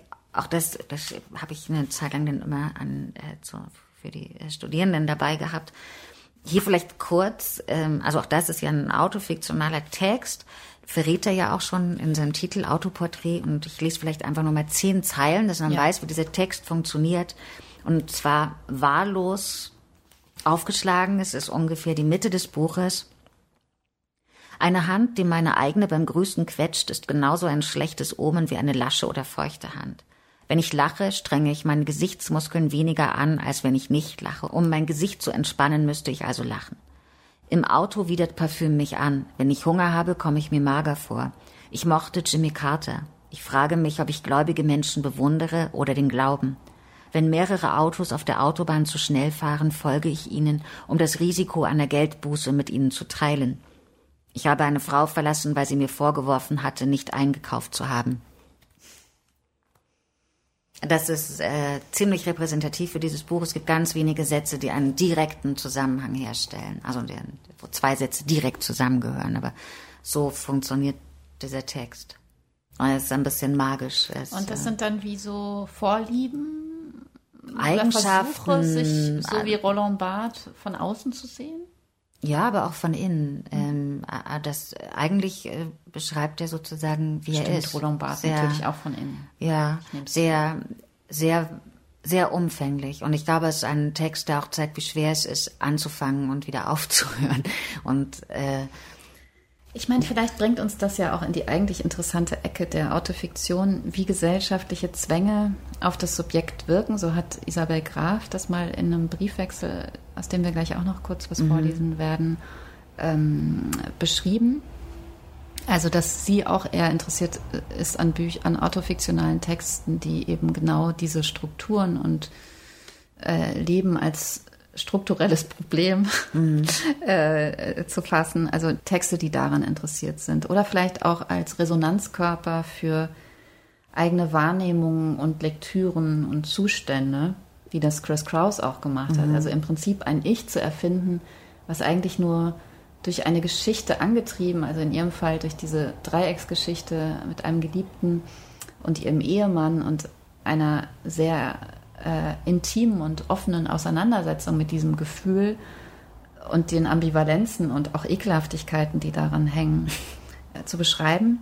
Das ist ja eigentlich fast nur wie so ein Anlass für das Ich, um endlich sozusagen eigentlich ihren Zugriff auf die Welt äh, beschreiben zu können. Also den Mut zu fassen und den Mut zu haben, mal selbst zu sprechen und nicht nur Silver Lothringer und irgendwelchen, ach so klugen Männern zuzuhören, sondern mal anzufangen, aufzuschreiben, wie sie ein Kunstwerk sieht oder wie sie die Situation gestern mit den zwei Männern beim Abendessen äh, gesehen hat.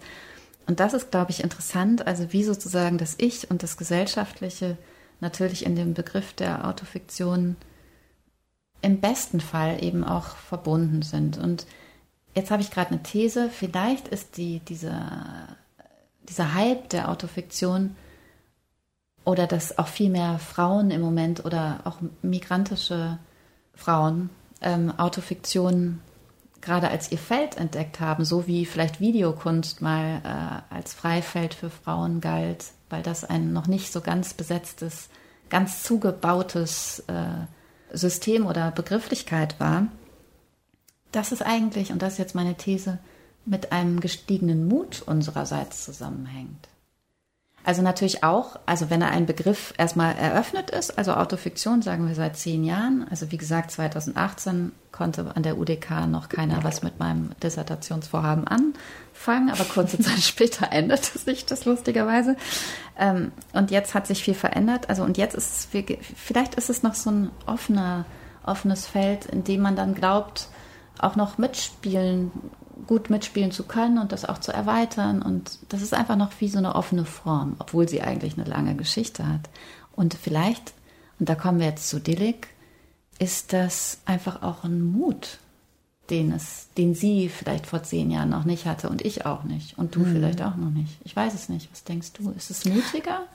Das weiß ich gar nicht. Sind das, das, geworden? Ich weiß das nicht. Das wäre interessant, darüber nachzudenken. Ähm, ich hätte vielleicht noch, bevor wir dann direkt über Dilek sprechen, und das ist auch nicht mal eine Abschweifung, Dilek sondern nicht, dass wir immer nur Dilek stimmt, sagen. Unsere Vater und ich heißt das Buch ist bei, entschuldige, ich sag's jetzt noch Im Verbrecherverlag erschienen und zwar gerade eben. Wir sind im Jahr 2021 genau. und es ist Herbst fast schon, nicht wahr? Ja. Aber genau, du sprachst über den Mut und ich dachte dann, ist nicht zum Beispiel auch, und das ist natürlich äh, etwas, was man beispielsweise Frauen oder möglicherweise eben auch der migrantischen Perspektive unterstellt, so etwas, ähm, ist das nicht vielleicht auch der Moment, um wenigstens das Wort Scham zu erwähnen und Scham aber nicht mal unbedingt als sich permanent schämen für das, was man ist und was man tut und äh, wofür man steht oder zu stehen scheint, sondern als Moment der Selbstwahrnehmung. Also ich hatte äh, gestern noch irgendwo diese Definition, ach ja, das war in diesem tollen Text von Kay Mitchell, äh, Writing, Writing Shame. Kay Mitchell ist eine Wissenschaftlerin aus Großbritannien.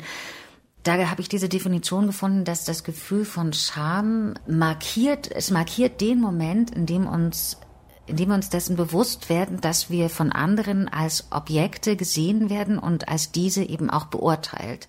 Und mehr würde ich dazu quasi gar nicht sagen, aber ich glaube, dass eben, dass es so eine gewisse Versiertheit gibt im Empfinden von Scham, im Wahrnehmen von beurteilt werden, gesehen werden, beurteilt werden und vielleicht auch so als verdinglicht werden, entindividualisiert. Das wäre für mich ein Moment, der, der sicherlich auch Autofiktion kreiert oder Stimmt, befördert. Ja. Und das ist aber überhaupt kein Widerspruch zum Thema Mut. Ja, diese, das kann ich ja. nur, da muss ich total nee, in Ruhe drüber nachdenken. Genau, also das ich glaube, es gehört zusammen. zusammen. Und auch, ich glaube, äh, bei dem tollen Buch von Dilek. Dilek Güngör. Güngör ist es auch so, dass ähm, eigentlich aus einer ja auch schon häufiger beschriebenen, aber für uns vielleicht fremden Erfahrung der permanenten Scham für das Anderssein ein Buch entstanden ist, was derartig ehrlich und mutig und gar nicht schamvoll ist. Vielleicht an manch, an ganz kleinen Stellen beschreibt sie das nochmal, dass sie das vorher war, früher war, aber jetzt nicht mehr ist. Also die Erzählerin des Buches ist eine unfassbar mutige Person in meinen Augen, oder zumindest ist das, was als Leserin natürlich sofort, sofort durch unseren Kopf jagt, denn Vater und ich äh, beschreibt ja ihre Beziehung oder Nicht-Beziehung zu ihrem Vater und das nicht sprechen können mit dem Vater. Und äh, der Vater lebt und ähm, kann dieses Buch auch lesen und vertraut seiner Tochter auch, sonst hätte sie es, glaube ich, nicht so geschrieben. Und ähm, wird auch sehr zärtlich beschrieben und keineswegs vorgeführt. Und das ist also was, was auf so wenigen Seiten ähm, so unfassbar gut funktioniert und dazu führt, dass man Erfahrungen, die man selbst nicht hatte, trotzdem spürt, die dort beschrieben werden. Ich will jetzt keine weitere Lobhudelei loslassen. Ich könnte noch ein paar andere Sachen sagen, aber sag mal, wie du es gerade gelesen hast. Ich hatte sofort danach das Bedürfnis, meinen Vater anzurufen und ihm nah zu sein. Und ich habe das auch gemacht, aber ich habe ihm nicht gesagt, dass ich jetzt das dringende Bedürfnis hatte, ihm nah zu sein. Ja. Insofern ist dieses Buch ungeheuer mutig, weil ja. es ja auch ein sozusagen Brief an den Vater ist. Also auch hier gibt es ja große Vorbilder oder wenigstens Verweise, die man anstellen könnte. Ja. Und das Buch hat mich, ähm, und das sozusagen, das ist ja meine Eigenschaft, dann wenn mich etwas sehr berührt und sehr ja, mir tatsächlich eben nahe geht, dann, dann werde ich da so ein bisschen wütend drauf und, und will, will dann Vorwürfe, also ich will rumkritisieren und, und das hatte ich ja auch, das ist ein Reflex und zum Glück, äh, ich musste das nicht gegen das Buch wenden, sondern ich wusste einfach nur, das Buch hilft mir eben auch zu verstehen, ja, klar, emotionale Sache. Vater, Tochter, äh, wenn man nicht die ganze Zeit schon im Gespräch war oder wenn man eben auch einfach unterschiedliche Sprachen hat, ja, da habe ich gerade eine Stelle gehabt, äh, da geht es um Türkisch, also eben Dilek Güngör, die hier ihre, sagen wir auch vielleicht Protagonistin, wenngleich es natürlich ein autofiktionaler Text ist, auf dem Roman steht, hat die türkische Sprache ein bisschen abgelegt und zugleich aber auch verlernt. Da gibt es Vergesslichkeiten. Sie wollte ja auch besser im Deutschen werden. Zu Hause mit dir, und das meint jetzt diesen Vater, sprach ich mein neues Türkisch nicht, es war mir peinlich, dir in deiner eigenen Sprache fremd zu sein. Wir sprechen Dialekt, der immer dann besonders lebendig ist, wenn du mit Verwandten aus dem Dorf am Telefon bist. Ich verstehe ihn, spreche den Dialekt aber nicht so wie du. Überall fehlen mir die Worte, in deiner Sprache, in meiner Sprache und mit dir sowieso. Und das ist, das muss man vielleicht noch dazu sagen, sie lernt hier also an der Universität Türkisch und spricht demzufolge dann eben auch ein ganz perfektes Türkisch. Und es geht viel darum, Wörter zu finden, eine gemeinsame Sprache zu finden, die es, die es eben nicht gibt. Oder das stimmt ja nicht, sondern es ist eben auch eine Sprache der Gewohnheiten, ja, eine äh, Sprache außerhalb der Wortsprache. Es gibt Handlungen, bei denen sie sich vertraut sind, Handlungen, bei denen sie äh, erkennen, hier sind wir einhellig, hier sind wir beieinander. Aber für mich bleibt erstmal der schier mutige Vorgang, ein Buch zu schreiben, das eben eine lebende Person in den Mittelpunkt rückt oder zwei lebende Personen in den Mittelpunkt rückt und eine davon ist der Vater, der dieses Buch ja auch kennt. Ähm, und dabei eine Form zu finden, die gleichermaßen vorsichtig und diskret ist und dennoch offen und ehrlich. Das ist so schwierig. Und es ist ein, das ist ein Akt unglaublicher Konzentration, der aber natürlich nicht mühevoll daherkommt. Ja, ja. ganz und gar nicht. Ja, das, das ist, ein sehr schön. leichtes Buch und dennoch aber ein sehr es hat, hat schon auch in sich. Ja, es ist ja. ein schweres Buch. Total ein schweres. Ein leichtes, schweres Buch. ist auch formal Buch. ein super interessantes Buch, weil es ist nicht nur aus einer Perspektive der Protagonistin geschrieben, sondern manchmal dreht sich gegen Ende der Kapitel auch ähm, die Ansprache an den Leser ja, oder eine. Man weiß es nicht. man weiß nicht genau, wer angesprochen wird. Das ist auch so ein ganz interessantes. Ich weiß nicht mal, ob es ein Flirren ist. Ich komme auch nicht ins Schwanken dabei. Es hat immer was. Es hat eigentlich was sehr Produktives. Und auch geführtes, als würde Ja. man an die Hand genommen Ja, werden. ja, sehr. Und das Du, also es geht ja um das Du, über das wir ja gerade sprechen. Es gibt, ähm, der Vater wird als Du angesprochen, aber es scheint auch eine äh, quasi Ich-Perspektive, die als Du vorgeführt wird, zu geben an manchen Stellen. Und zugleich ist es eben dieses allgemeine Du, das in vielen anderen Texten eher was Unangenehmes hat, wenn man sich angesprochen fühlt und hier aber nicht, weil es ein variables Du ist, das, äh, das vielerlei Funktionen hat. Und ja, das ist, das ist auch tatsächlich sehr, sehr geschickt, sehr geschickt konstruiert und sehr organisch. Das ist auch total, also auch wenn es so leichtfüßig daherkommt, ist es so durchgearbeitet. Es ist- Ja. Weil es auch so kurz ist, es ist einfach, da muss dann auch, da musste auch jeder Satz raus, der da nichts zu suchen hat. Absolut. Und das ist, weißt du, es ist so genau richtig. Ja, und es gibt eben äh, auch hier, wie ganz anders in der Bauart sozusagen, als bei Sembrino, aber diese kleinen Momente, die dann alles erzählen über, äh, wo schweigt man, wie will man in der Öffentlichkeit erscheinen, was erwarten die Eltern, was erwartet äh, die eigene oder sozusagen die türkische exportierte Kultur, was wird erwartet. Und das Buch hat diesen klugen Rahmen einer, einer Reise, also eines Aufenthaltes und das natürlich wäre spannend mit Dilek darüber zu Aber sprechen. eben nicht eine Reise irgendwo hin, sondern Nee. die Mutter verreist Genau. in einen Spa. Ja, sie hat das Wellness- bekommen, Geschenk, genau, Urlaub genau. Diese irgendwie sehr agil wirkende Mutter, Die Mutter, oder? die, sonst nämlich immer alles zusammenhält und auch klappert, während der Vater dann schweigen kann, die ist nicht da und die Tochter fährt zum Vater für vier Tage und will sich dieser Situation auch aussetzen, zu realisieren, dass sie nicht miteinander sprechen können. Und ach, das, das ist so eine gute Idee, dass eben in, wie so ein Kammerspiel in diese Wohnung, in das elterliche, in die elterliche Wohnung zu, zu, zu legen. Also es ist keine Reise irgendwo hin, für die Protagonistin zwar schon, sondern in das Elternhaus. Also dieses Buch exponiert nichts. Dieses Buch äh, kommt so selbstverständlich und es ist eine, eine echt große Geschichte in, in, auf wenigen Seiten irgendwie. Aber durchaus, ich bin sehr beeindruckt von dieser Form. Ich auch. Also ich würde sagen, das ist jetzt Autofiktion, der es gelingt, einerseits formal interessant zu sein und nicht so auf das Authentische äh, fokussiert zu sein oder auf dieses, dieses das Herausfinden, das detektivistische Herausfinden, was da jetzt was ist und so weiter. Diese Frage stellt sich eigentlich nicht. Genau, und der, eine Autofiktion, der es gelingt, eben, äh, ich glaube, das heißt so mit ähnlichen Worten, vielleicht doch schon gesagt, denke ich jetzt, aber der es gelingt, persönlich lesbar zu sein und zugleich aber ein Text, der komplett sich von der Autorinnenperson lösen kann, zu sein. Was nicht jede Autofiktion machen muss, das äh, würde ich auch gerne hinzufügen, aber in diesem Fall ist es so. Genau, und deswegen führt uns das auch zu unserem letzten Punkt, äh, den wir vorher besprochen haben, dass wir eigentlich nochmal klar machen wollen, dass ähm, wenn ein Ich und die Gesellschaft, also Annie Arnaud ist ja ein gutes Beispiel für, mit ihren Gesellschaftsbiografien, die ihr gelungen sind.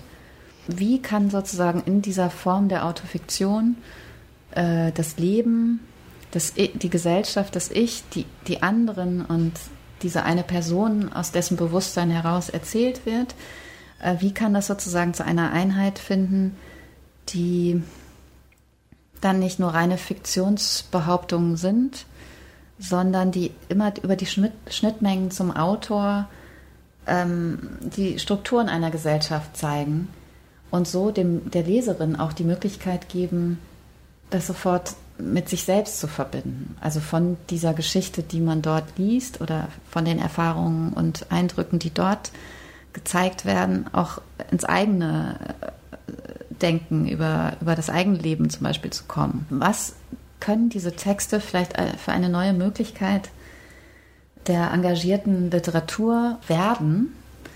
Und da hattest du eine wunderschöne Stelle aus der Texte zur Kunstausgabe über ähm, Literatur.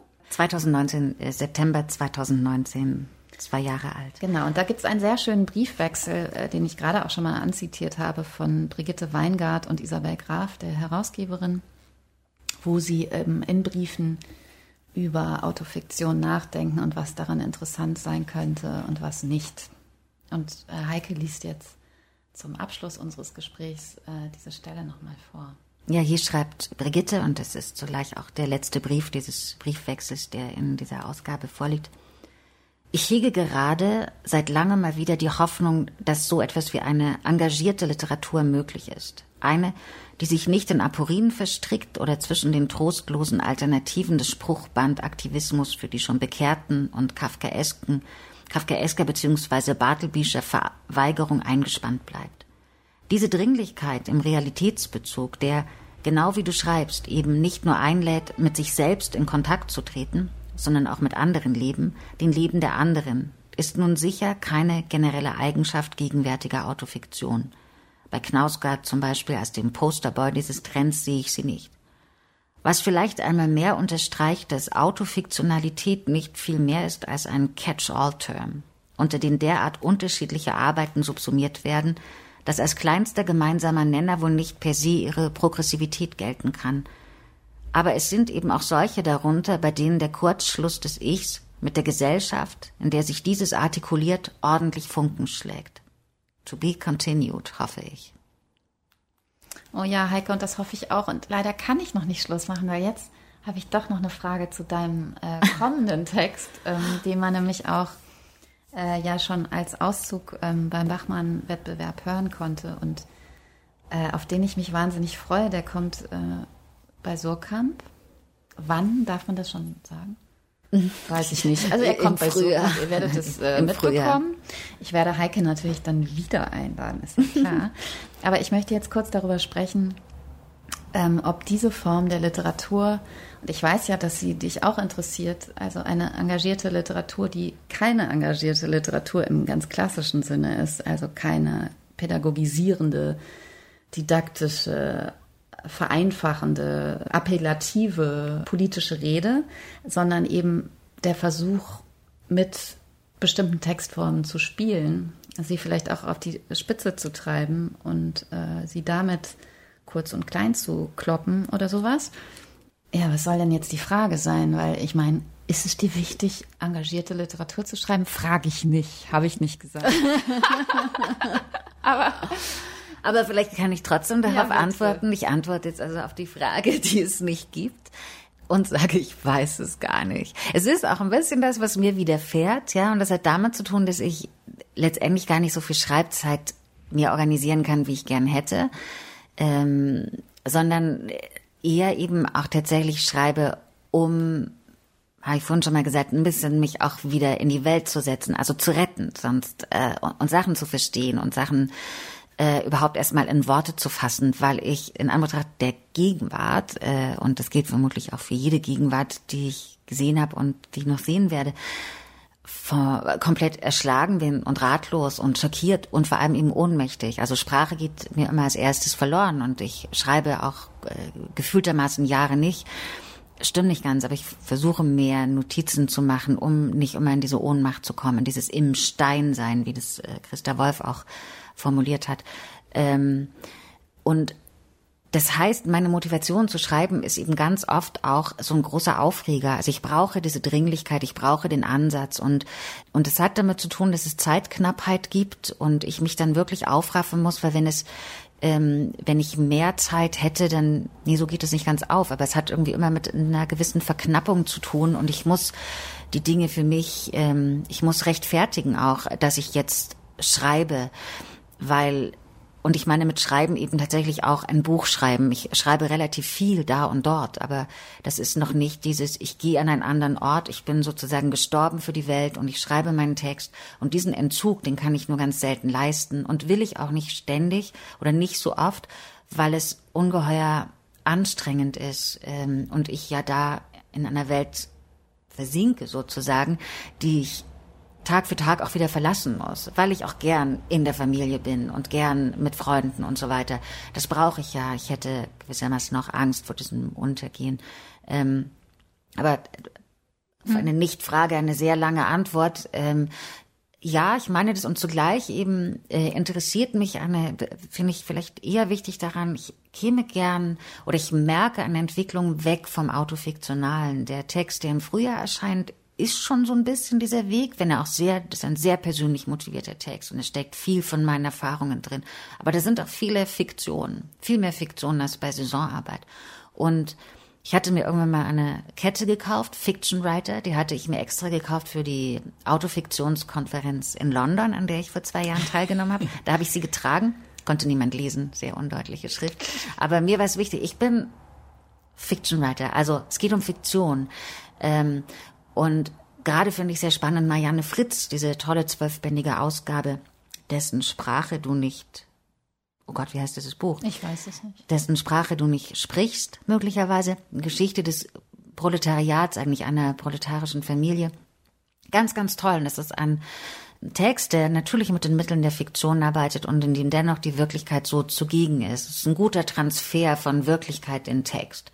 Aber sozusagen, mich interessiert der Weg hin zur Fiktion und ich möchte nicht ständig damit beschäftigt sein, mich in kleineren oder größeren autofiktionalen Texten zu errichten, mich wieder aufzustellen. Ja, ich bin so angegriffen von der Welt und ich will das nicht mehr ständig sein. Ich möchte sozusagen eine etwas stabilere Fiction-Writerin sein, künftig.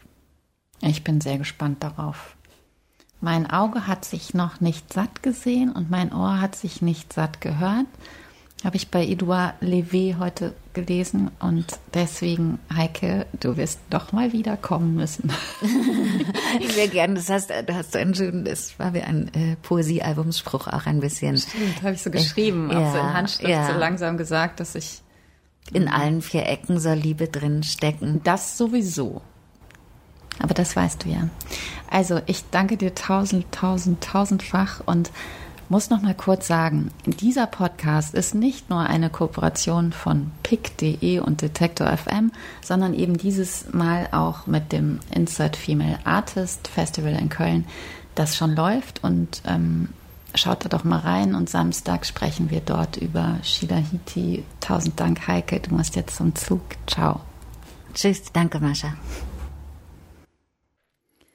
Das nächste Mal ist Antonia Baum mein Gast. Auch sie war schon mal hier und wir sprechen wieder in einer Art Sonderfolge von Dear Reader über, hm, ich will nicht zu viel verraten, über Mutterschaft und Autorschaft, über Feminismus und Sexismus.